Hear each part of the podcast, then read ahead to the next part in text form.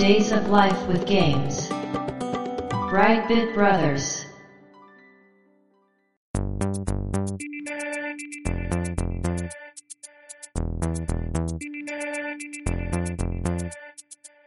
どうも、ワンピー川崎です。どうも、2P 長谷川です。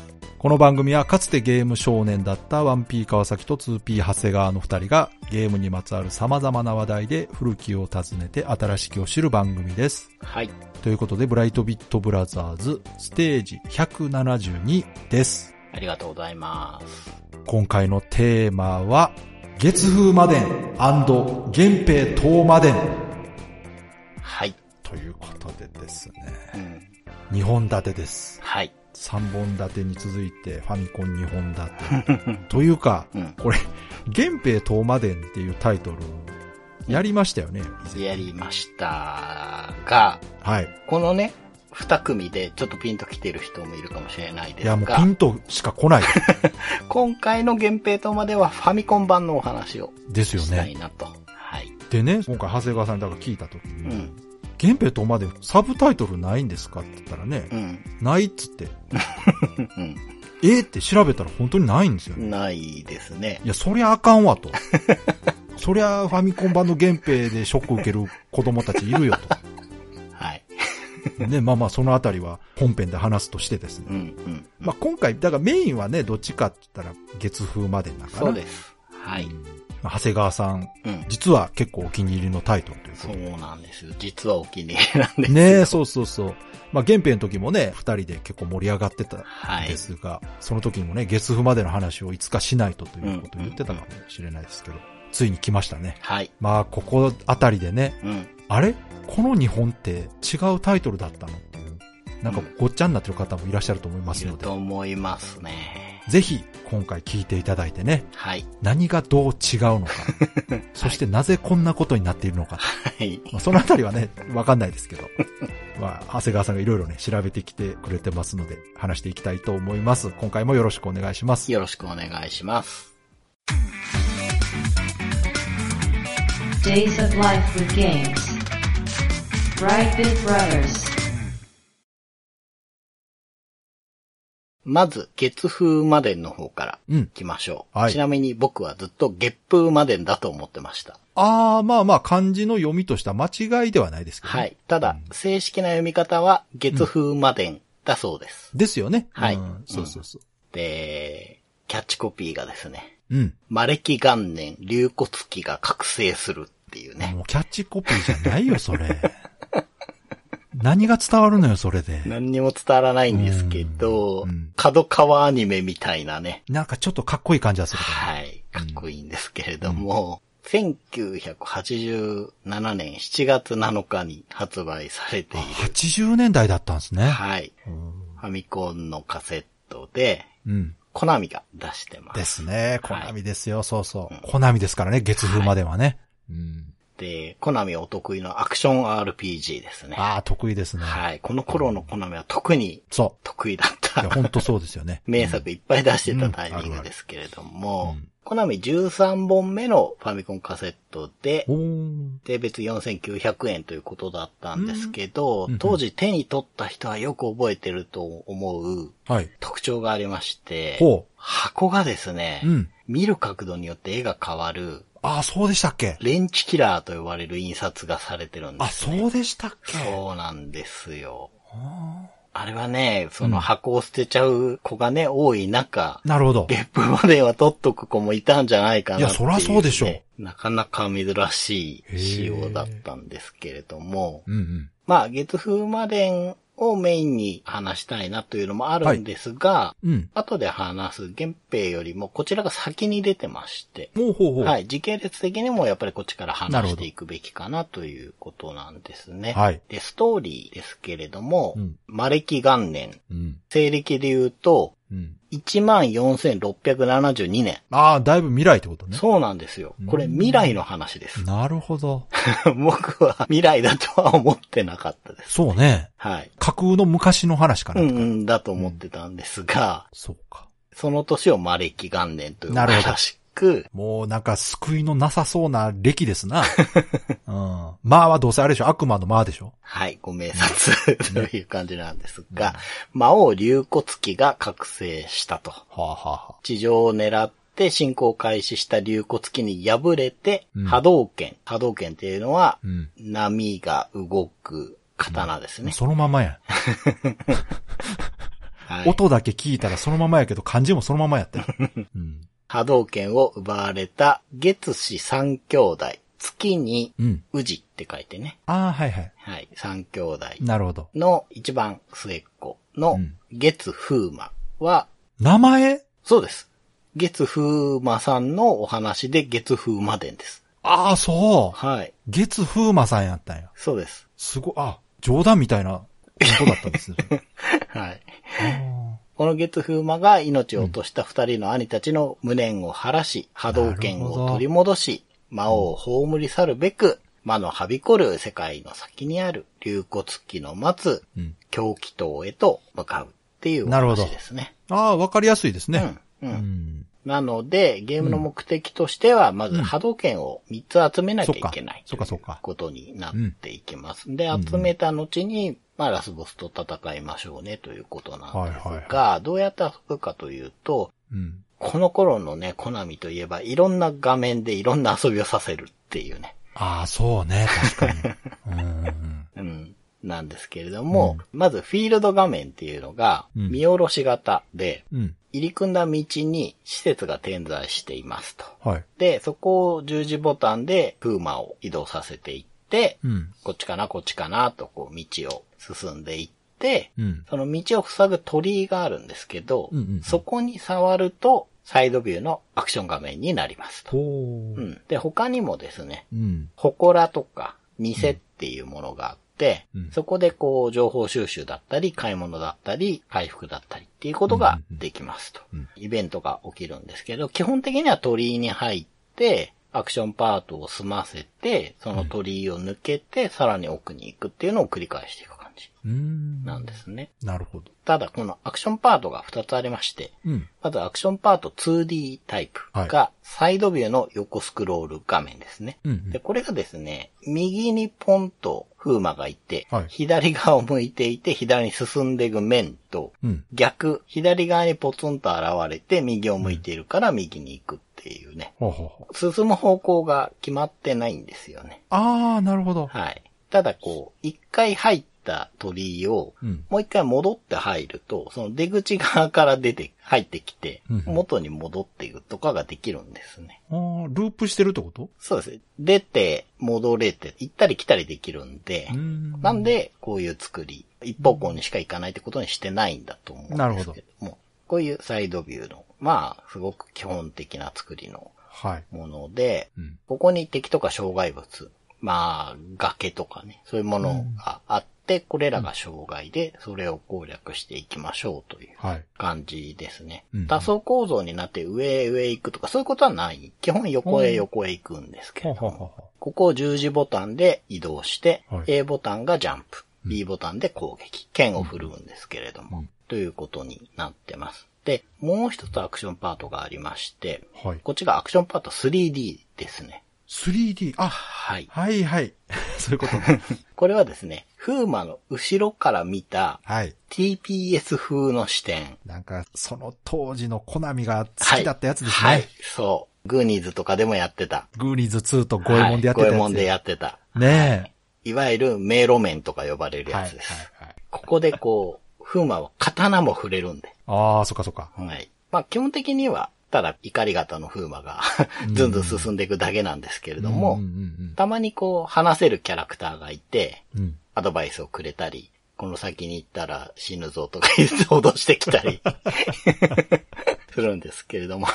物騒な場所やな。あとアイテムが落ちてたりとかうんするんですけど、当然敵も出現しまして。へこれがですね、固定のエンカウント式なんですね。あ、じゃあもう敵の場所決まってると。はい、決まってます。だから決まった数しか出てこないので、ああ、そっかそっか。まあ、マップを攻略とかで見ると、うん最短ルートで最小の敵でってことができるんですね。そういう思い切ってますね。そうですね。ううんん。で、このエンカウントした時は、敵が奥に現れてっっていう感じで。うん。で、風魔は刀を上段に構えているので、ボタンを押すと B ボタンですね。剣を振り下ろすということになってまして、なんかジャンプもできるんですよ。でね、結構これが思ったより楽しいんですよね、あこの面がで、かなりでっかく敵が書かれてて、ほうほうほう。ファミコンでほんとよくやってるなと思うんですけどうん、奥に行って手前に風魔がいるってことは、はい。こうすごくちらつきそうなんですけれども、ああ、なるほど。なんかね、そうでもなくて、うん。まあ多少ちらついてはいるんですけれども、うんで、奥にいる敵、まあキャラがでかいから、はい。ヒットがね、切れるとこ多そうじゃないかと思うんですけど、うん、うん。そこはやっぱ考えたんでしょうね。手応えのあるとこ切らないと減らないんですね、ヒットポイント。へえ。で、この手応えのあるところをうん。切ると、なんか八方向に弾みたいなエフェクトがパって飛ぶんですよ。あ、なるほど。ここが効いてるぞと。そうそうそうそうそう。で、ちょっと敵がブルブルブルって止まるんですよね。うんうん。だから、すごい手応えがあるんです、これ。あ、じゃあちゃんと、その 3D 画面になってる意味があるんですね。ありますありますうん。これも本当にね、苔脅し、ね、見た目的なうん。のだけじゃなくてね、なるほどなんかね、不思議と手応えがあってね、そんな難しくないんですけど、ちょっとした工夫ですけど面白いですね。そうなんですよ。こうんこは感心しましたね。うん。まあ、何より迫力があります、これはうんうんね。うん。っていう、こう、二つのアクションパートで敵と戦っていくと。うんうんで、フーマンの基本ステータスなんですけれども、はいまず、命ってものがありまして、まあ、体力ですね。体力ゲージがありますと。うん。で、攻撃を受けると減ってって、うん。敵を倒すと、魂みたいなのを出す時があるんですよ。はいはい。で、それ取ると回復するっていうね。うん祠とかでもね、回復してくれるおじいさんがいたりとかもするんですけれども、で、この命ゲージがゼロになってしまうと、うん。まあ、一気減ってしまうということですね。うんうん。で、あと、剣っていうパラメータもあって、はい。まあ、攻撃力です。ああ。で、これもゲージになってるんですよ。で、うんこれがね、敵を倒し続けてると、うんうんこう少しずつ増えていくんですよね。倒すと増えていくの。そう。だから、こう、見えない経験値が入ってるんだと思うんですよ。ああロールプレイングゲームでいう。経験値がいくつ入ったっていうのが表示されてない状態で、うんだからずっと倒してると少しずつ上がっていくんですよ。本当ねうん、不安になるぐらいちょっとずつしか上がらないんですけど、うん。確実に上がるので。うんうんで、これもう非常に大事です。攻撃力強くしていくことは、このゲームにおいてすごく大事なので。で、あと、お金の概念もあります。で、これ、敵倒すとさっき魂が出ますって言ったんですけど、うん。巾着袋が出る時もあって、うん。これ取るとお金が増えますと。うん。で、これでですね、うん。道の途中にあるお店に入って、アイテムを購入することができます。でアイテムも結構いっぱいあって、うん。代表的なのだとお守りってやつは、うん。取ると敵から受ける攻撃が3分の1ぐらい減るのかな？うんだからちょっと硬くなるんですよね。うん。あと、序盤で絶対取らなきゃいけない、当選簿してる岩をうん。砕ける刀があるんですよね。でそれを持ってないと、その、アクションパート 2D 面で道を塞いでる四角い岩をうん。壊せないので、ほうほうほうほこれは、まあ絶対買わなきゃいけないと。こういうのを買うためにお金が必要で、うんその鳥居にわざとね、一回攻略してももう一回入って。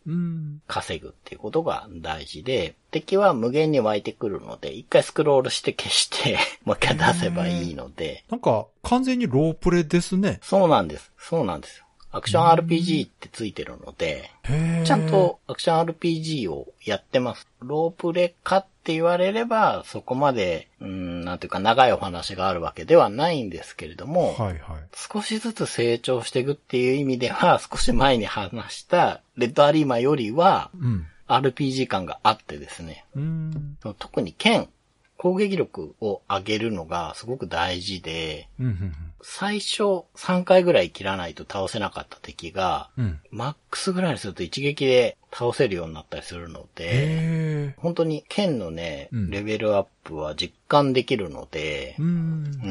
じゃあ、その、育てがいがありますね。ありますあります。これがね、思いのほか楽しい。へえ。ううん。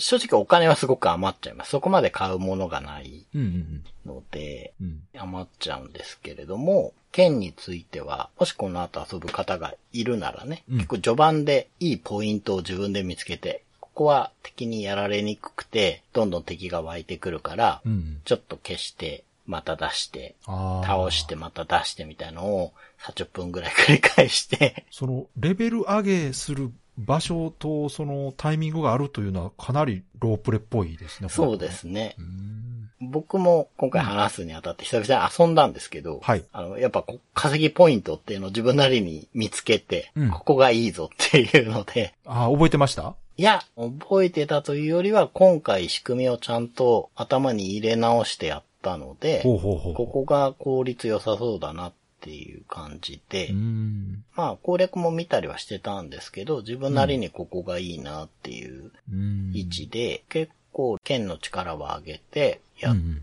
て、後半が楽になりましたね。うん。うんこれが本当面白いんですよね。うん。これらのステータスがあって、で、こうアイテムもいろいろあってっていう中で、3D の面でも 2D の面でも、うん。まあ、とにかく命がゼロになってしまうと、まあ、一気減ってしまうと。あと、それだけじゃなくて、道中にある穴に落下してもですね、はい。一気減るんですけど、ああ、落ち死にがある。落ち死にがあるんですがうん、このゲームの落ち死に凝ってて、はい。専用の絵があってですね、うん風魔がこう回転しながら落ちてって、はい。画面から消えた後に下から漢字の死って文字がズーンってせり上がってくるんですよ。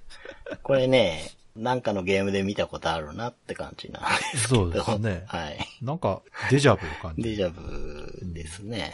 はい。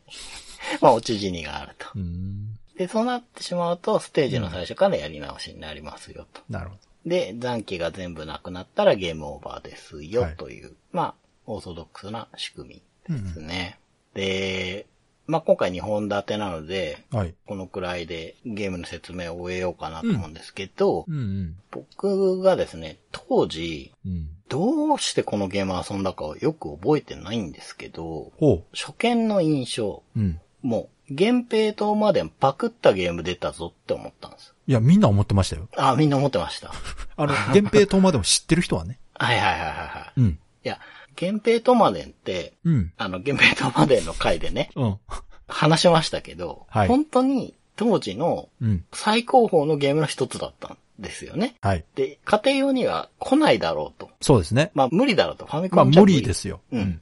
とにかく最先端のゲームだ。そうですね。それをうん、ナムコじゃない、うん。まあ似たようなカタカナ3文字のメーカーがパクって出してるな、とわかる。いうことで、うん。僕、これでコナミっていう会社を覚えたんですよ。ええあ、そうなの？そう。だから、悪い意味で覚えたんです、コナミって会社を。ああ、そう。そう。なんかずるいメーカーだなって思ったんですよ。え、ドラキュラとか知らなかったんですか？いや、だから知ってたんだけど、コナミって名前を認識してないんですよ、多分。そういうこと、メーカーを認識してなかった。そう。それか、なんとなく分かってたんだけど、とにかくこれが印象が悪すぎて。わかるわかる。うん。うん。まあ、もちろん火の鳥も、うん。ね、以前お話しああ、そうねし。たし、で、頑張れ五右衛門ももうめちゃくちゃ面白いゲームだと思ってたし、うんグーニーズももそうクリアしたりしてたんで、楽しく遊んでたんですよ。はいだけど、うんこの源平が凄すぎたがゆえに、はい。なんかこう、なんだこれっていうね、もう本当に悪い驚きで、いや、私の周りでもその、源平知ってるメンバーは、うん。なんじゃこりゃって言ってましたよ。ですようね。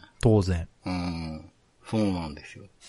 だから、なんで自分の家に月風魔伝かあって、うん。なんで熱心に遊んでたのかが思い出せないんですけど、え、借りたんじゃないの？借りたんじゃないんですよね。ただ、うん。箱が最高ですよと言っておいてなんですが、はあはあ僕は裸で持ってたのは覚えてるんですよ。もらったんじゃない？じゃあ誰かに。うーん、中古で買ったか交換した。中に入ってたかじゃない？うん。なんですけど、うん。すごく印象悪いかったんですけど、遊ぶ前は。はい遊んだらね、うん。もう面白かったんですよ。すごく。全然違うもんだったんですそう。違うもんだったんですよ。うんただ、やっぱり、さっきの落ち死にのシーンだったり、まあ、いろんなとこは似てるんですよ。似てる。あの、面構成とか似すぎじゃない？ちょっと。似てるし、だっておばあさん最初出てきますからね。いや、だってね、どう考えてもうん、パクリじゃないとしても、うん。もう元にはなってますよ。そうそうそう。知らないとは言わせないですよ。これ、知らなくはない、絶対ね。うん。ただね、面白かったんですよ。うへえ。ん、面白くて、うんうんうん。ちなみに川崎さん当時遊んだりしました？いや、多分ね、遊んでないと思うな見たことはあったと思うけど。いや、これ面白いんですよ。よくできてて。さっき話してたロープレ部分もそうなんですけれども、まあ 3D 画面の迫力ね。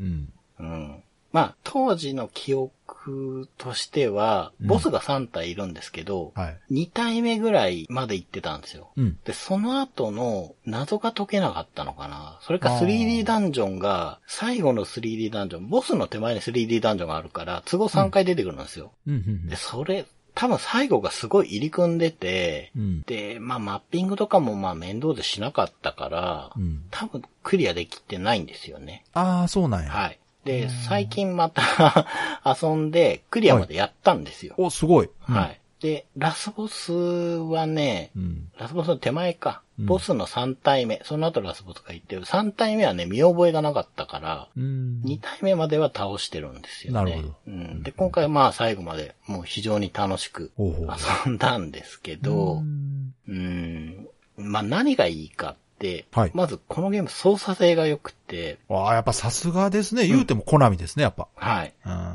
そうなんですよ。いや、もう本当にコナミすごいなと。うんまあ当時は憎んでたけど、まあそのアクションゲームは作り慣れてるなと。慣れてますね。で、まあ、ボタンを押すと、こう、素直にね、出るんですよね、攻撃がはいね、剣をう。ん最初は剣を持ってるんですけど、まあうん、それを振り回す感じとかが見た目通り素直だし、でね、ジャンプも操作できる系のジャンプなんですよ。ああ、マリオみたいな感じ？そうです。うん。押す長さによって、こう、高さを。変化できて、まあ、ジャンプ中の十字キーで軌道も操作ほうできる。ほうほう。うんまあ、すごくやりやすいジャンプ。うん。それは楽しいですね。そうです。で、こういう癖のない操作性に加えて、うんこれは他のコナミのゲームともちょっと違う点じゃないかなと思うのが、うん。フーマね、踏ん張りが効くから、ノックバックがすごい控えめなんです、この人。長谷川さんの嫌いなあの悪魔女ドラキュラのね。そう。そうシモンとは違う。うっって言ってこっう、と、あの、日本男児かどうかはちょっとわかりませんが、相当後ろ飛び抜きますあいからね。つはもうほんとビビリなんで、バーって飛ぶじゃないですか。うん。フーマは結構踏ん張りますよ。ああ、さすが。うん。なので、これが多分遊びやすさの一番の原因だと思います。うん。敵の配置もね、そんなにいやらしくないです、このゲーム。だから難易度低い方に入ると思います。うんうんうん。で、操作性が癖がないから、ミスっても結構自己責任感があるんですよ。ああ。だからまあ頑張ろうって気になれるんですよね。うんいや、この配置はないわっていうのは、うん今回クリアまでやってみて一箇所だけあったんですけど、うん。そこ以外はね、まあこれは自分が悪いなっていう感じがずっとあったのでえ、うんそっか。これがまあいいところ。うん。で、あとは、その基本的な遊びやすさに加えて、トップビュー、サイドビュー、もう力技の 3D。いや、その画面変化はまあ、元のね、そのう、ん原兵の、ちょっと影響を受けてるんだろうなとは思うけど、その 3D 画面っていうのはないですからね、はい原兵には。で、まあこれをね、やっぱりやる、こう、スキルが当時のコナミあったし、そうですね得意でしたよね、これね。うんこのゲームに限らずやってたことだから。やってたやってたう。ん。で、今回遊んで思ったのは、雑魚的のバリエーションが多いですね、このゲーム。ああ、そう。結構当時のゲームとしては本当に多い方だと思います。うん。で、ボスはでかいし、うん。まあ、3D 画面も巨大な敵が出るっていうことで、うん。あれじゃない？容量大きいんじゃない？じゃあ。ああ、そうかもしれないですね。あの頃のコナミってなんか2メガロムとか4メガロムとかね、歌ってましたから。そうそう、言い始めた頃かもしれないですね。うんうん、そうですね。ただまあ、そのせいか変化に富んでて、うんあと、それらをやっぱ全体的に作り込んでるんですよね。うん。で、武器が結構いっぱいあるんですよ。ああ、そそうなんです。最初刀なんですけど、はい最序盤で手に入る武器が太鼓っていうのが入るんですけどう。、は？はい。これね、結構はって思うのはわかるんですけど、うん。なんていうかな、波動砲みたいな、距離は短いんだけど、もう、力っていう漢字が飛んでくるんですけど、ああ、飛び道具なのじゃ飛び道具です、飛び道具です。うん。でね、敵にうん。骸骨ではい鞭を振るってくる、うん。漢字の死に、うん。入り口の門と書いて、シモンっていう敵がいる。どっかで聞いたな、このね、鞭振るってくる骸骨が、おい。うん。刀で戦うとあっちの方がリーチがあるから困るんですよ。なるほど。うんただ。ね、太鼓手に入れた瞬間、こっちのリーチがちょっと上回るので、非常に気持ちよく倒せるんです。ああ、いいですね。うんで、まあ、こういう感じで武器もいっぱいあるんですよね。うん。スリーウェイの手裏剣だったへりー、あと転がった先で爆裂する呪い爆薬っていう名前がかっこいいんですけど、で、これ遊んだことある人は、みんなもう、これを取ったら非常に感動したであろう、あの、コマっていう、あ、それなんか覚えてるな。これもう完全にメトロイドの ジャンプ回転なんですけど、そういうことか。はい。はいはいあ。の、回転切りがジャンプ中ローリングアタックねできるはいい、ははいできるんですけど、うんこの時ちょっとね、無敵になるんで、ほうほうほう。後半の画面設計はちょっと、これありきで組まれてるんじゃないかなっていうのはあるんですけど、うんただ、うん。これらの武器って攻撃力が固定で設定されてるんですね。ほう。うん。なので、うん。今回遊んでみてうまいなーって思ったのは、うん。最初の素の剣の力より、最初に取った太鼓の方がちょっと強いんですよ。はい。で、リーチもちょっとあるんですよね。はいはい。だけど、レベルを上げていくと、うん。太鼓で、まあ、相手を撃つよりは、自分で切っちゃった方が早いんですよね。リーチは太鼓が勝るけど。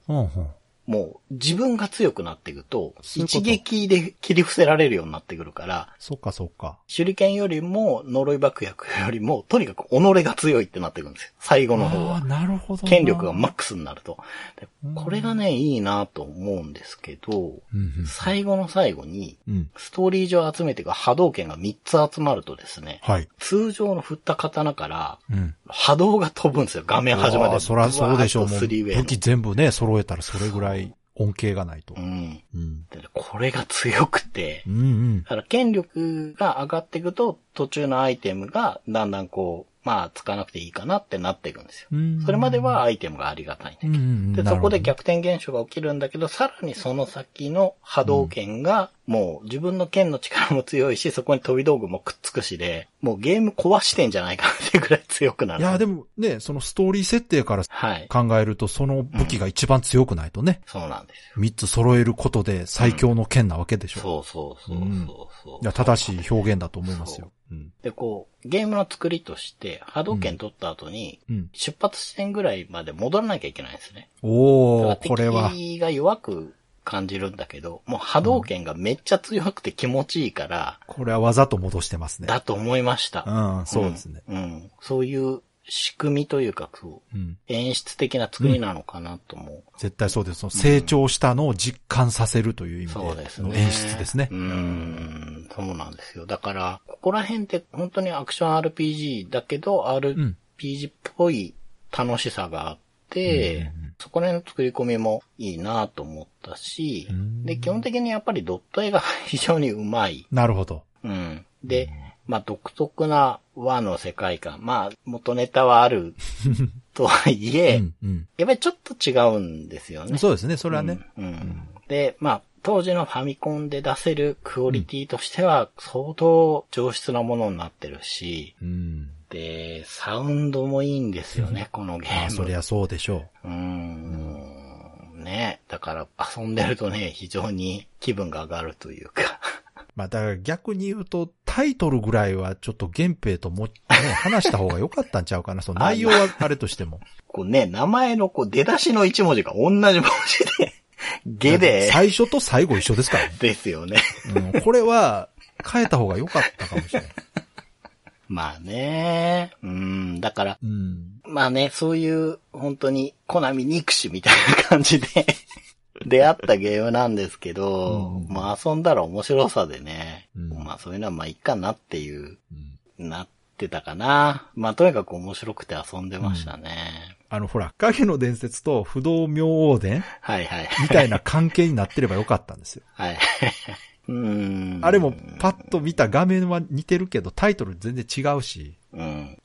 そうなんですよね。そう。だから、うんなんかね、その、本当に、まあ、原平がなければ、うん。多分月までは存在していないあ、んももちろん。ですよ。だからその発想うん。の元になったのは全然構わないんですけどはいはいはいはい、タイトルがね、似すぎてたんです、やっぱりそう。。まあ、影の伝説と不動明王伝だと間違えようがないですもんね。ない。そのくらいね。実際、月風魔伝と源平と魔伝間違えてる人いるんですよ。そう。うちの番組へのコメントでも、間違われてた方がね、いらっしゃったので。ま、本当にいるんで、うんこれは、うん。まあ、狙ったのかもしれないけど、そこで損してるんですよ。そうかもしれない。ね、長谷川さんは実際遊んで面白かったから良かったけど、そうなんですよこね。れ遊んでなくてね、タイトルと見た目だけで判断して遊んでない人いっぱいいますよ、はいはいはい。うん。遊んでなければ、うん。まあ多分悪い印象のままでそうねしたよ。ね。原平知ってて、しかも原平好きやったらうんね。うん、そうそうそう。ううんん。そうですね。そ,、うん、そうね。やっぱ、そうそうそう。子供の僕としては、ナムコ、コナミっていうところなんか似わてた。し、うん、そうそうそう。何なんだろうなっていうのが最初あって、ねまあ、リンクの冒険とオリンポスの戦いぐらい、どっちかがマイナーだと、いいんですけど、いや、でもね、タイトルも全然違うしね。そうそう。うん。まあ、今回話したのは、はいまあ、何より面白いからっていうのもあったんですけど、うんうんファミコンのゲームをいくつかね、続けて紹介していこうってそうですね中で、うん。ファミコン時代ってこういうことはあったなっていうのもちょっと言いたくて。まあ、当時ね、知ってる方からすると、今以上にうん。お互いをこう、リスペクト、オマージュしていたというね。そうですね。よく言うとねまあまあまあ、ちょっと緩い時代でしたからね。でも、そのおかげで本当にいろんなものが出てきたんですよ。そうですね。似てるけど違うものがたくさん出てきてるんで。それは本当に綺麗事じゃなくて、いい影響を与え合ってたっていうのはある気がしますね。だから、実際に裁判になった事例なんてほぼないんですよう。ん。うん、当時。うん。うん。んうん。まあ、月マデンと源平は、うん。そういう話をする中ではすごく一番わかりやすい例かな、というわ。かりやすいというか、これ事情を知らないと、同じものというか、混同してる人いますからね。そうですね本当にうんまあ何より、実際僕がすごく体験した思い出があるそうですよねゲームで、うん。うん、だから、月マデンはね、本当に 3DS で、うん。バーチャルコンソールで買ったものをやり直したんですけど、ははもう、やっぱね、コナミ得意な、こう、いろんな遊びを盛り込むっていうのが、うまくいってるんだけど、根幹にある軸にしてる基本の横スクロールアクションっていうのが、とても気持ちよく遊ばせるように作ってあって、いや、だからこそ惜しいですよね。それだけちゃんとコナミの良さ出せてるなら、違うイメージを受けるようなタイトルにすればよかったのにな。うんもったいないな。それはそうだと思う。ね。うんね、和のデザインっていうのも、まあ、悔しいけどうん、かなり良くて、その、うんいろんな遊びっていうのを、やっぱ一つにね、ばらけさせずに、はい。芯を通してて、相当完成度高いゲームだなってあら、それはもったいないです思いね。ました。うん。まあでも、何の先入観もなくね、はい知らずに遊んだ人は普通に楽しめてたんでしょうね。そうなんですよ。うんだから、うん遊んでほしいなと思うんですおがー、いいじゃないですか。どういう事情なのかわからないんですけど、はい遊べる環境がすごくないんです、このゲーム。え、もしかして、カセットもプレミア？いや、カセットはプレミアではないので、レトロフリーク、もしくは実機だったりね、そのカセットで遊べる方はぜひカセットで。あ、カセット、プレミアついてないの？ついてないです。箱付きはついてんじゃない？さすがああ、そうかもしれない。箱自体がちょっとね。ね、あの、キラキラしてる。はい。電池キラーそっですか。からカセットだけだと高くないんですか、高くないですね。あらま大したことないあ。です。ならまあ、まだマシですね。うん、そうです。ただ、その、ダウンロードとか配信ではないってことね。そうなんですよ。バーチャルコンソールで配信されていたものがなくなってしまっうん。で、現在遊ぼうとすると、うん。月風魔伝アンダイングムーンっていう、はい。あ、続あのリメイクしたやつね編みたいなものがあるんですよ。あの 3D になったやつでしょはい知ってる、あの、月風まで大好きな人が作ったやつ。そうそうそう。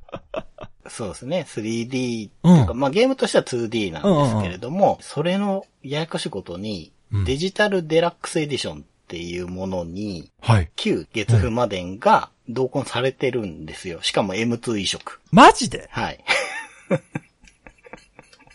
全然知らんかった。あ、そはい。で、その続編だろう、月風魔伝アンダイングムーンっていうね、うんものは2022年2月10日にスイッチでね、出たものなんですけう。ど、はあ、はあはあはあ、見た目はね、本当に和の美しさ、まうん綺麗でしたよ際なんですが、うん多分初耳の方もいらっしゃると思うんですけど、当時ね、結構話題になったんですよ。月風までそうです。続編って。いや、びっくりしたもん。いだって30何年ぶりかの続編？や、本当に、嘘でしょって思って最初。そうそうそう。うん。で実際ね、一回新月風魔伝っていう商標が取られたことがあったらしいんですよ。あ、そでも出てないのう。どで、こが撮ったんや。うん、ただね、うんこれ、アンダイングムーンがうんあんまり話題になってないっていうのは、うん。まあ、そういうことな、みたいなんです、要は。なるほど。はい。そっか。はい。で、それの、うん。ちょっとお高いデラックスエディションに同梱されてるだけなんですよ。そっか、今最。近遊ぼうと思うと。そうう。ん。で、ちょっとね、でもそれだけバラ売りしたらええのにね。もうそうなんですよ。本当にそう思う。ねうん。ファミコンアーカイブかうなんかで。てもね、完成度高いゲームなので、うんうんまたね、配信するなり単品購入できるようにね、コナミファミコンコレクションかなんかでね。ぜひやってほしい。う。うんん。そう、やってほしいなっていうゲームの一つだなと。Days of Life with Games. Brightbit Brothers. 2本立ての後半は、はい。源平東馬伝ですけれども、うん。4人の頭脳が激突するファミコンボードゲーム参上ということで。もう、このキャッチコピーだけでも別物感半端ないですね。まあ、箱見ただけでも別物やったけまあ、箱どでかいですからど。いや、ね。本当にね、意味不明だったんですよ、はい見たとき。そのね、意味不明なことが起きたのが1988年10月21日なんですけれども。88年か。はい。値段はですね、うん。月風魔伝と同じ4900円。お買い得やおな。買い得です。はい。めちゃくちゃお買い得ですね、はいあの箱見たらね。はい。なぜこんなに川崎さんが興奮してるかというとですね、うん。このゲームカセット以外に、はい。地図、メタルフィギュアのコマ、いや、これすごいよ。カードなどのね、付属品がごっちゃり入った、でっかい箱に入ってます。いや、これマジで調べてみてくださいね。はいファミコンカセットに見えないですから。はい。ぜひご存知ない方は見てほしい。うんうんそして、源平東馬伝を好きなね、情報のない子が、この箱を見たら、もうレジにすぐ持ってっちゃいますよ。うん。だって、めっちゃかっこいいそうそうそう。箱で、そうそう。いろんなもんが入ってて、その箱にはあの、かっこいい過激用が書いてあるんですもん。そう、そうん。う。うん。ナムコットファミリーコンピューターシリーズ第45弾らしいんですけど、ね。今までこんなでかいのなかったじゃん、みたいな。ない。ないない っ。ていうね。ジャンルはコンピューターボードゲームというね。どっちなんだっていう。、そこやね。こもうだから、ね。はい。もうさっきの月風魔伝と同じく、その元の源平東魔伝を知ってると、はいなんじゃこりゃなんですよ。まあまあまあまあ。うんそうそうはい。とえ、何があって、どうなってこうなったみたいなね。みんなそう思っちゃうと思うんでそうそうそうすけど。。うん。そうね。付属品がどっさり入ったこのうん ゲームですけど、川崎さん遊びましたか？これは。やってないな、やってないで、すか？今ね、思うとね、うん。改めてちょっと欲しいなとは思うんですよね。その、ボードゲームっていうところでね。はい。うん。はい。我々ね、ボードゲームもね、そうそう。遊べますもんね。当時はね、本当にね、はい拒否反応しかなかったんですよ、やっぱり。源平が好きすぎてね。わかる。うーん。まあだから、あの例のザナドゥが欲しかったのに、ファザナドゥ出たみたいなぐらいのもんですわ、ほんまに。うなんだこのパワーっていうね。ーん。はい。過去話してましたけどねう。んちなみに僕遊んでます。ああ、そうですか。うん。で、どういうゲームか概要から話していくと、うん。主人公の過激用となり、壇ノ浦周辺の国からスタート、各国を回って、支配国を増やしながら、三種の神器を集めて、頼朝を倒すと。なるほど。はい。すべての国が頼朝に支配されてしまうとゲームオーバーということで、はい。何支配国を増やすってっていうね、感じだと思うんですけど、まさか、エリアマジョリティ？そうです。それかっこよく言うとね、うん。あ、そ陣取りです。国取りです。う。ははい。なんですよ。もうね、これだけであ。うん。ゲームセンターにあったあのうん。うん。最先端の源平東満伝ではないと。でも今改めて聞くとちょっと遊んでみたいですね。ですよね。うん。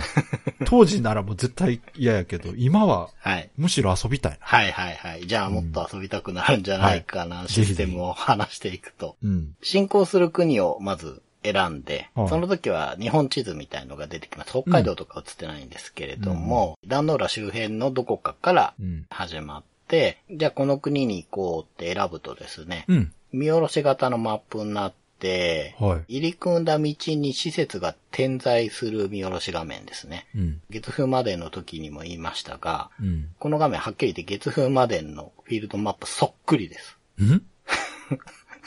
なんだ？何が起こってるんですか？わかる。なんかね、え？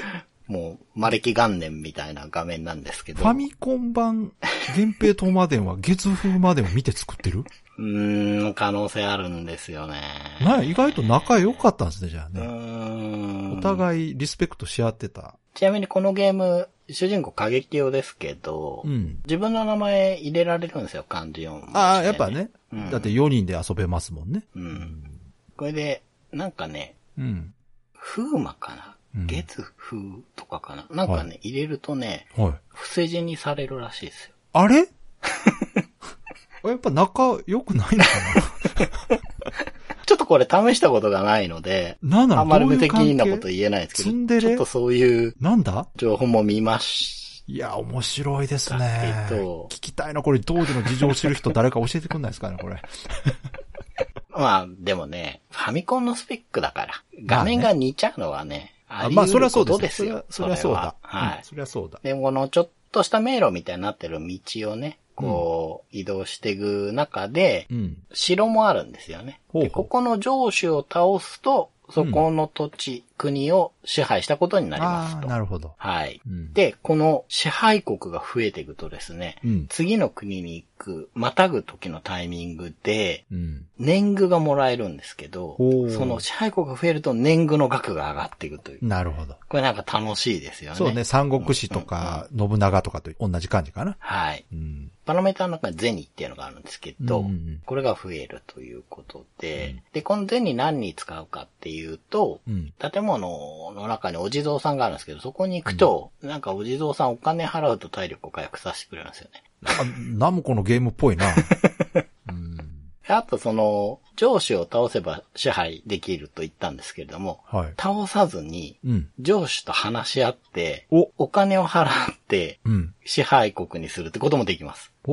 はい。でここら辺がね、うん。ちょっとナムコっぽいんですよ。うん、ナムコっぽい。ただただ倒すってんじゃなくて、なんかちょっと話し合ってね、じゃあ、いくらくれたらやろうみたいな感じになったりするんですよ。なんか戦略ゲームっぽい感じしますね。うんちょっとこの、なんていうか、抜けた感じというかねう。ん。うん。で、銭はじゃあどうやるかというと年貢以外でも稼ぐ方法があって、うん。まあ敵を倒せばドロップするんですけれども、うん敵はどうやって現れるかというと、こう、道を歩ってるとですね、うん。画面上にちっちゃいね、うん渦みたいのが動いてるんですよ、ずーっとね。はいはで、その中から、い。うん。なんか黒い犬みたいなアイコンとかが現れて、うん。それがフィールド歩ってる過激用とぶつかるとうん戦闘になると。あ、シンボルエンカウントなんはい。ですか？シンボルエンカウントですけど、うん。もうめちゃくちゃ 敵の動きが早いので、うん。あんまり避けれないようにあ僕は思いますけどうん、追尾力高すぎ。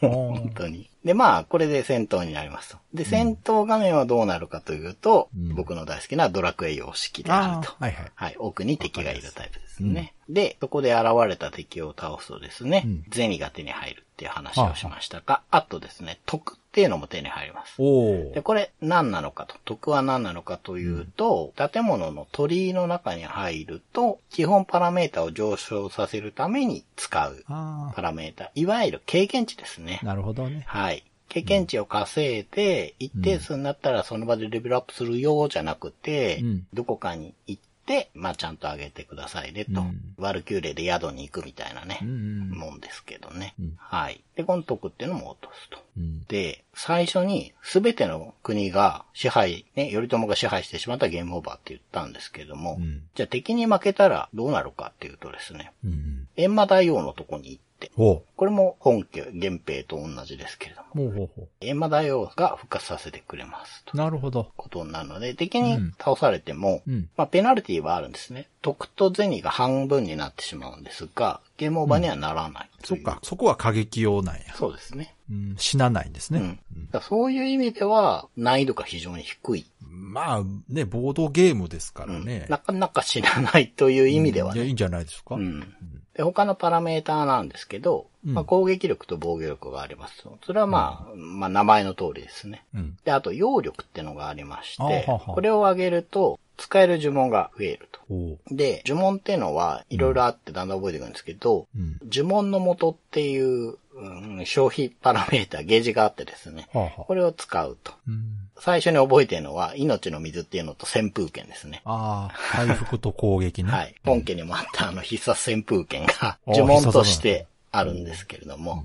あとは、まあ、機敏さっていうのがあるんですけど、うんこれが高いと敵とエンカウントした時に、こっちが先制攻撃になると。うん。だから序盤は大体相手から始まっちゃうんですよね。ああこれは。ちょっときついとこなんですけど、あとまあ生命力は、まあまあヒットポイントですね。うん最大99なんですが、敵も自分もろうそくで表示されてるっていうのいがやっぱり、そうでしょう源平とまで。それぐらいはちょっとね、原編にしてもらわんと。はい。うんまあこういう仕組みです。だから、迷路っぽいフィールド画面をうろうろして、城まで行くと。ただ行くまでに、敵とエンカウントして、銭と得を稼いで、自分のパラメーターを上げたりしていくと。お金は結構余ってっちゃうんですけど、銭はね。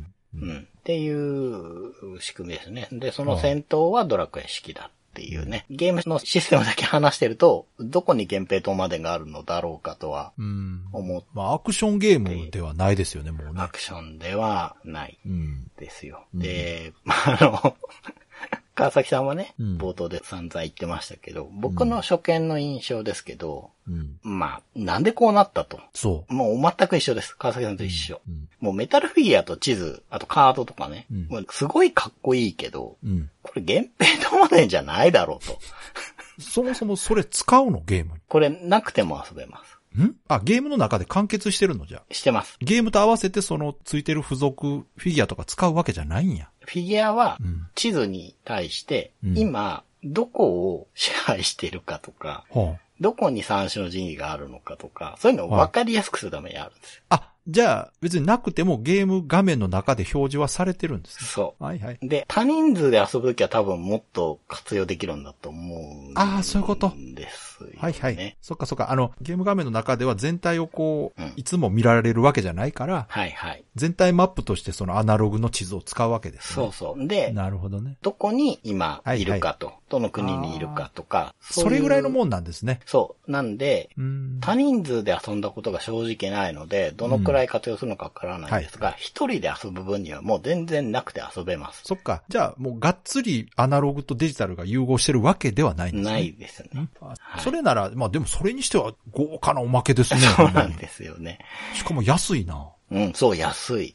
え、どういうこと？これはどうなってんだろうなって感じですけれどわからへんな。もう。ん。はい。まあ、とはいえね、これはゲームセンターで見たあのかっこいいゲームじゃないぞとまあね。うんいうのが、まあ初見の印象なんですが、はい。これもどういうわけかね、持ってて遊んでるんですけど、これでも中古屋で買ったような気がするなまあじゃあやっぱ元とは違うけど気になってたんですね。そう、やっぱもっと着たいなとまあ思ったんだと思いますよ。箱とかね、かっこいいからうね。ん、うんそうそうそう。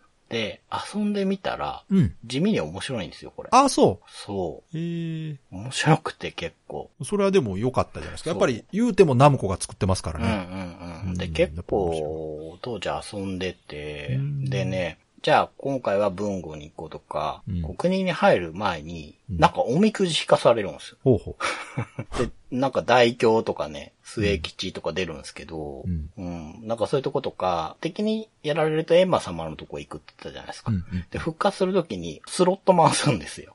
生とか死とか、アイテムの絵とか出る。うんで、死が全部出ると、最初の壇の欄まで戻されちゃうんへえ。うん、だったんだと思うんですけど、こういうとこが、なんかうん、独眼竜政宗とか、あの当時のこう、ナムコのちょっと気の抜けた感じがちょっとあって、うん。なんか遊び心っていうんですかね。うんでそれはそれで面白かったんですよ。まあなんかスゴロクっぽさありますよね。桃鉄そうとか。そうそうそうそう、ん。そんな感じね。うん。で、何よりも、うん。曲がかなりいいんです、このゲーム。出た。はい。もちろん、ファミコンなので、うん。元のあの、かっこいい曲は、まあ、移植できないですよ。まあね。できないんですけど、すっごくうまくアレンジされてて、おーうん。まあ、それもそのはずというか、まさか元々の曲をやってた中形さんがどうもやってるらしいんですやっぱり？そいや、それは間違いないわ。う。そうなんんですよ。うー。うんん。やっぱあの曲がかかってるだけで、2割3割面白くなるんですよ、いや、単純に。そりゃなるて。うん。えーそりゃそうやわ。うん。っていうね。だから結構面白いんですよ。その、あ、そ川崎さんのように、やっぱり、何これって思って手に取らなかった方も結構いるのかなと思うんですがうん、うんうん結構地味に面白いと。いや、もう今断然遊びたいですねで。すよね。遊びたい。うん。ただ、まあ、正直ゲームバランスはあんまりあ、そ強くないかなというか、う。うん。その、シンボルエンカウントとはいえ、当たった後に、うんランダムで敵が出るんですね。で、一応はい新能系とか、いくつかパターンに4つかな、分類されてるんですが、うん。まあ、本当ほぼ避けられないと思うし、うん。鉄拳の挙動は。うん。それでランダムで当たった中に、うん。もうね、すごい強い敵とか出てくる。もう、琵琶法師とか、弁慶義経あたりも出るんですけど、ここら辺が出てきて自分の、まあ、状態がもうかなり強い状態になってないと、うんうんまあ、ほぼ出会って即負けみたいな。じゃあ、まあ言うたら外れなんちゃいますそうう。そう、そうなんです。うんだからそこはね、その、うんエンカウントして敵と戦うっていう作りにしちゃってると、うん。外れって思えないかもしれないんですけど、うんもうほんと川崎が言うように、外れ引いたな、みたいな気分でいると納得できるというか、まあ、うんなんか、やっぱ、ボードゲームって言ってる時点で、スゴロクとかのイメージですから、うん、うん、そのスタート戻されたりとか、うん。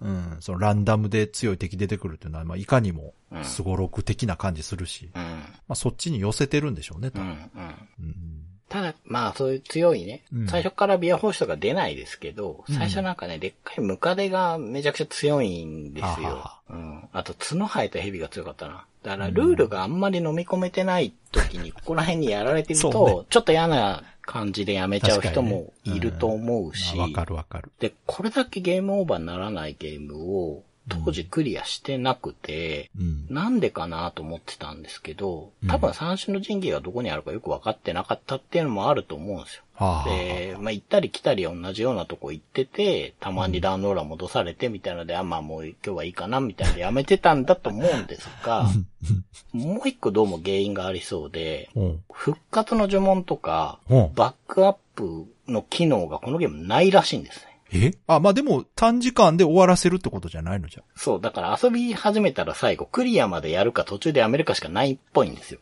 でもほら、ボードゲームって考えたら、1時間ぐらいで終わんじゃない？あ、そうですね。慣れちゃえば多分そうです。ああ。3、40分で終われるんだと思います。ただそこまでやり込むには、え？ちょっと、こう、あ仕組みを覚えたりしていくには、このね、88年のゲームとして考えたら、何のバックアップもないのは、うん。ちょっと不親切だった。じゃあ初見プレイでは時間かかるってことですか、結構。うーん、僕は裸で買ったから余計だと思うんですけど、ちゃんと説明書とか読んでも、やっぱり新しい体験なので、この。ああ、そっか。全然今までのその、セオリーとか経験が活かせない。そうそう。そういう意味でもボードゲームなんですよ。ボードゲームってやっぱりこう、独自のルールってことが多いじゃない そうそうですか。。確かに。うん。うんう。んだ、そこら辺があるのかなと思うんですが、決して悪いゲームではないんです。まあ、本当その、個人的な、はい源平への感情をはいなくして考えると、そう。非常に意欲臭くだとそう、思うんです、ね。そうなんですよ。そういう意味ではすごくナムコらしいし、まあ、多くの人をがっかりさせたとはいやいや、思う。となるとですね、やっぱり先ほどの月風までと同じくですね、はい。タイトルを変えんかえと。そうですね。もう、それこそ一層メインタイトル全然違うのつけて、サブに源平東馬伝ってつけてくれたんですよ。そうですね。だから、こう、くしくもね、最初に川崎さんが話した、サブタイないのっていうのは、うんそういう意味でも正しいような気がしますし、でしょ？もっと言うとですね、うん。このゲームどうして生まれたのかっていうのが、はい。月刊 NG というね、ナムコ好きにはおなじみの、マジっすか？はい。載ってんの？それ。はい。88年7月号に掲載されてるらしいん嘘ですちょっと聞かせてくださいい。よ、それ。興味あの深い。、もともとですね、うん源平とマンでは関係ないファミコン用ボードゲームソフトの企画っていうものがそっあったらしい。ちかい、おい。で、それに、これ源平載せたらいいじゃないみたいにいや、なっいいよ。うたん。らしいんですね。いや、載せんのはええわ。うん。タイトルは変えようよ。そこですよね。うん。でその源平東馬伝の名前で売りたいのもわかるけど、うんうんサブ隊はいるでしょう。なんとかの賞とかね、つけてほしいですよそうね。ですね。まあ新薬とかね。なんか、そういうのが前に源平東馬伝外伝とかそうね。そうそうそうそう。なんかいるよ。そうなんですよね。まんまのタイトルは、すごいな、今回の2本立て。タイトルがこんなに問題がある2本立てか。うーん。しかも、源平東馬伝のうん移植としてはこれが多分初なんですよい。や、そらそうよ。PC エンジンの、あの、よくできた原編の方が後のはずなんです。うん、そらそうですよ。まあ、逆だったらもっと問題になってたかもしれないですけどね。PC エンジンはあんなにやってんのにってなったかもしれないですけど。まあ、まあ、そらね、スペックがちゃうからね、しょうがないけどそうです。けど。うん。そうか。ねえいや、だから、その経緯はでも、まあ、納得ですわ。はい。なるほどなと。うん。で、まあ、まだね、僕持ってるんで、うん久々に遊んだんですけど、はいやっぱりね、うん。まあ序盤の敵が変に強くて理不尽な感じはあるんですけど、うん。なんかね、コツコツ進める不思議な楽しさはやっぱあるんですよね。だからうん当時繰り返し遊んでたのもなんかわかるし、で、そのコツコツ進める楽しさをね、感じて思ったのは、これボードとかコマとかつけるよりは、うん場所とはゲームボーイで出てた方が良かったんじゃないかなって思いました。なるほどだってゲームボーイで出てたら、花から期待しないから。そっかそっか、もう完全移植なんかできへんしと。そう、できない。うんで、できれば本当川崎さんが言うように、うん。源平とオマデン外伝だったらよかった。でも、あれじゃない？まだゲームボーイ出てない時じゃない？そうです。あとだからもう何年か待ってば、うん。88年だから1年後ぐらいかな？ゲームボーイだったから、うんモノクロでも源平の絵だといいじゃないですか。まあそれはそれでありじゃないですか。ちょっと作る方は大変だと思いますけど、うんそれでね、この遊びだったら結構それはそれで受け入れられたんじゃないかなっていう。いや、もう私は逆にね、もうデジタル排除して、ほんまのボードゲーム作ればよかった。それも遊びたいですけどね、今となっては、ね。それなら、源平東馬伝ってついてても何の問題もないですそりゃそうだ。そ最初からできないの分かってますからね。うん。むしろ、フィギュアとかついてる源平欲しいもん、それやったら。うんうんうん。もう完全にボードゲームでその陣取りやった方が絶対面白いしねう。ん、うん。そうですでね。、もうどうしてもファミコンと絡めたいなら、ファミコンでなんか計算だけ、計算とか戦闘だけやらせるとか、なるほど。うん。やってくれたら、うん。もう全く別の源平の、まあコレクターズアイテムとして。買ってたかもしれん。確かにね。うんファンアイテムっぽいですもんね。その方がね、そうそうそう割り切ってね。うん。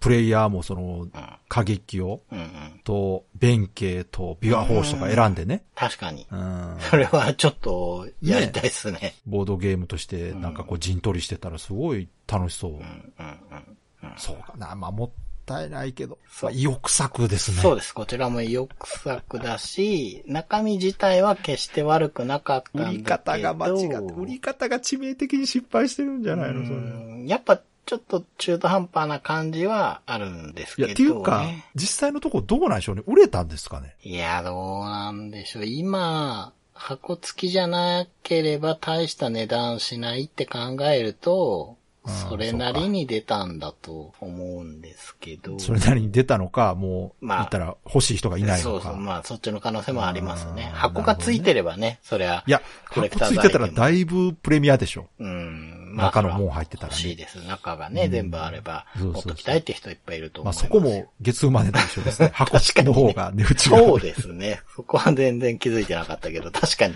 なんだそれ。うん何の親和性っていうか類似性なんや、今回。変なシンクロニシティが。いや、それは元一緒のもんから作ってますまあ、そうか。派生がね。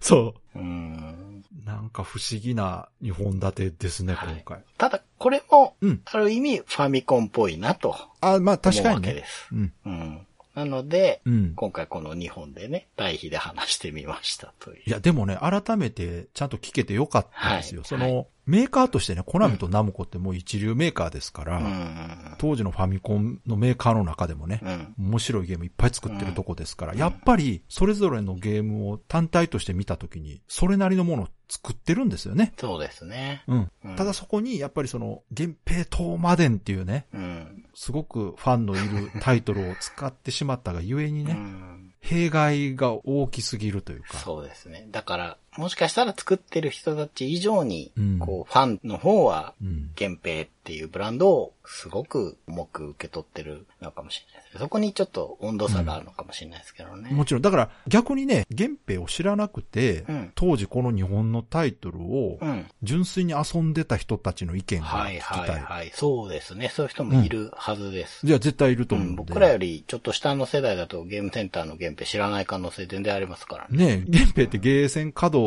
の時もね、うんやっぱそんなに知らない人はね、知らないゲームだったみたいですから、そのあたり、もしね、聞いてる方で、はいはいはい。私、そういう立場でしたっていう方、うんぜひ意見聞かせていただきたい。うん非常に興味深いですよ、はい。これ。いや、お願いします。私たちはね、先入観、そうです。ゲンペ島までの先入観が強すぎるそので、うなんです。ネガティブなイメージしかなかったんですが、ただまあ改めて今回聞いて、はい。それぞれ非常に興味深くて遊んでみたくなりました、はい。ゲームとしてはどちらもいいゲームだなと思います。ちょっと中古で機会があれば探してみます。はい。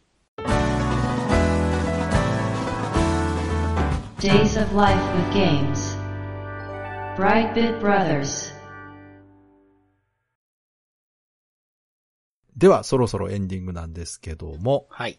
今回ですね、うん本編が久々に押してしまいましたので、盛り上がりすぎました。思いのほか、面白かったですね。ああ、よかったです。始まった時よりは、川崎さんのテンションが上がったかなと。やっぱね、未だにね、あの、トラウマというかね、はいはい。うん、源平東馬伝の移植作に対するトラウマっていうのがいろいろ、あとパクリ作ね、と言われてたね、当時ね、はいはい。うん。それに対するイメージが悪かったので、はい。ただでもよかった、今回話できてね。はい。払拭できて僕も良かったなと思うんですが、はい。それでちょっと時間なくなったので、レトロゲームプレイレポートはお休みということで。そうですね。あの、前回、せっかく、新しいね、はいゲームが始まったとこなんですが、また次回ね、はい楽しみにしておいてください。はい。じゃあ、いつもの告知お願いしましょうかね。はい。ライトビットブラザーズでは番組に対するご意見ご感想、あなたのゲームの思い出やゲームにまつわるエピソードなどお便りお待ちしています。ホームページ右側のメールフォームや番組の X、元ツイッターですね、のはいアカウントへの DM などでお送りください。ツイート、えーポストでしょうか？する場合は、ハッシュタグ BB ブロス。BB がアルファベット、ブロスがカタカナをつけていただけると見つけやすくて助かります。よかったら番組 Twitter こと X のアカウントをフォローしてください。よろしくお願いします。よろしくお願いします。ということで、今回は、月風魔伝源平東魔伝、はい。ファミコン版はい。ということでね、ファミコン生誕40周年記念期間はい。というか、またファミコンタイトルね、取り上げましたけど、いや、すごいですね、改めてね。非常にこう、複雑な背景を持ったタイトル、2タイトルただ、この話をする前に、うん。うん。本家の源平東までの話をしていたのは、あ、はい。ね、聞いている方にも分かりやすかったかなと。はい。そうですね。アーケード版の話をうん深くしてるので。はい。今回話した2タイトルはどちらもね、そちらのアーケード版の源平東までを元にうん。作られている。